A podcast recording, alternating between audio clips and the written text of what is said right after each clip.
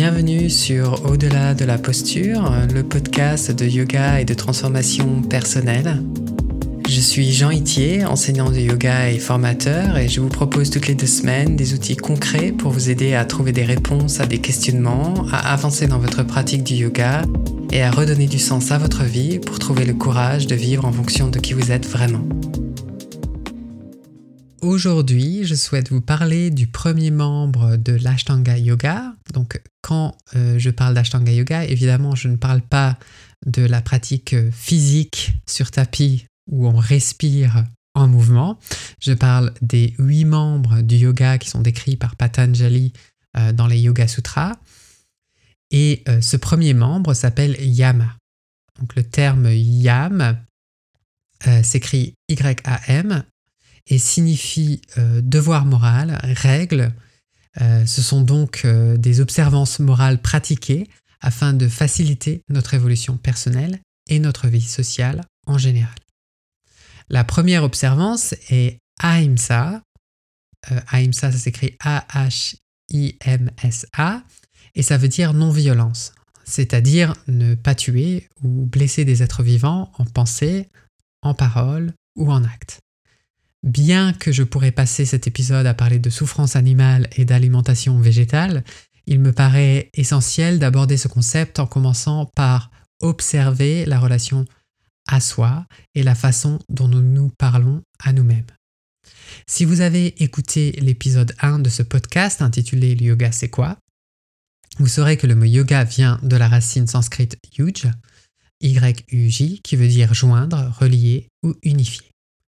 Le yoga est donc selon moi une histoire de relation, de relation à nous-mêmes, aux autres et au monde. Et c'est la qualité de ce lien qui va définir les dynamiques relationnelles que nous entretenons au quotidien. Il est donc important de connaître euh, notre discours intérieur et de savoir euh, quel est le discours que nous tenons au sujet de nous-mêmes. Êtes-vous dans la bienveillance, quelle est l'histoire que vous vous racontez au sujet de vous-même, c'est-à-dire les pensées que vous cultivez, le vocabulaire que vous choisissez pour vous définir. Notre ego est là pour nous aider à donner du sens à notre expérience d'être humain dans cette vie. Il est donc selon moi primordial d'accorder une attention particulière au sens que vous donnez à vos comportements et vos expériences de vie. Peut-être avez-vous tendance à vous dévaloriser, vous pensez que vous n'êtes pas capable, que vous n'avez pas de talent, euh, que vous n'êtes pas assez intelligent ou intelligente. Ou alors, vous vous en prenez à votre apparence physique en pensant que vous n'êtes pas euh, séduisant, séduisante, euh, que vous êtes trop gros, trop maigre, trop grand ou trop petit. Le problème avec ce mode de pensée est qu'il génère de la tristesse, voire de la dépression, qui se transforme en haine de soi. Si je vous demandais, par exemple, de vous rappeler d'un moment où vous avez fait quelque chose que vous avez regretté, c'est-à-dire quelque chose que vous considérez comme une erreur, vous allez peut-être penser Mais pourquoi j'ai fait une chose pareille? Je suis bête, je n'aurais jamais dû faire ça. Vous supposez donc que ce que vous avez fait est mal et que vous devez être, entre guillemets, puni, et cela va générer de la honte ou de la culpabilité en vous. Vous allez peut-être même surenchérir avec des exigences internes du genre il ne faut plus que tu fasses ça, il faut éviter ces situations, il faut que je sois plus comme ceci ou comme cela. Le danger d'une expression comme il faut, c'est que cela suppose que nous n'avons pas le choix. Et pourtant, la vérité, c'est que nous avons toujours le choix car nous sommes libres de penser ce que nous voulons à tout moment. Alors oui, vous pouvez très bien apprendre de vos expériences grâce à des émotions comme la honte et la culpabilité, mais si vous les utilisez comme carburant, cela veut dire que vous utilisez la haine de vous-même comme raison pour avancer dans la vie. Vous allez décider de changer d'alimentation, de faire du sport, de faire du yoga, de choisir une carrière parce que vous n'aimez pas qui vous êtes et comment vous vous sentez. Non seulement cette approche est épuisante, mais en plus vous n'allez pas tenir sur la durée. Et d'ailleurs, ça me fatigue rien que d'en parler. Donc, vos émotions sont le carburant de toutes vos actions et de votre inaction.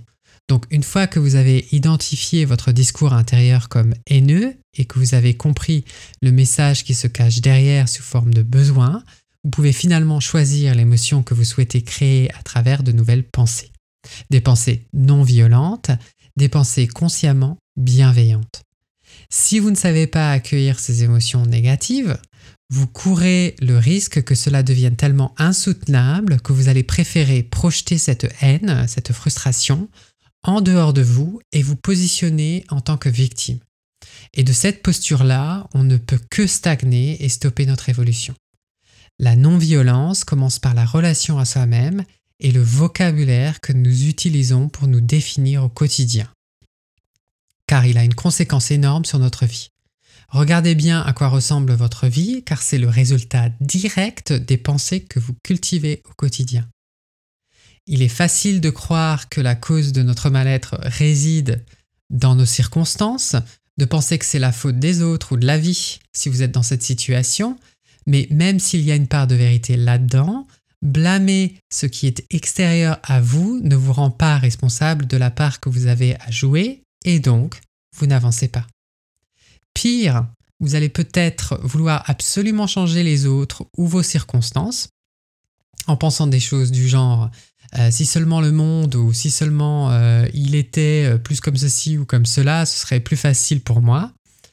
cela peut même devenir des injonctions ou des exigences. Et vous allez penser, il faut absolument qu'il m'aide plus souvent car c'est de sa faute si je n'y arrive pas. Ou il faut qu'il soit plus attentionné sinon j'arrête de faire des choses pour lui. Et lorsque nous pensons de cette manière, notre état émotionnel dépend entièrement et de manière conditionnelle du comportement de l'autre. Nous donnons tout le pouvoir à l'autre. Si l'autre se plie à mes exigences, je me sens bien.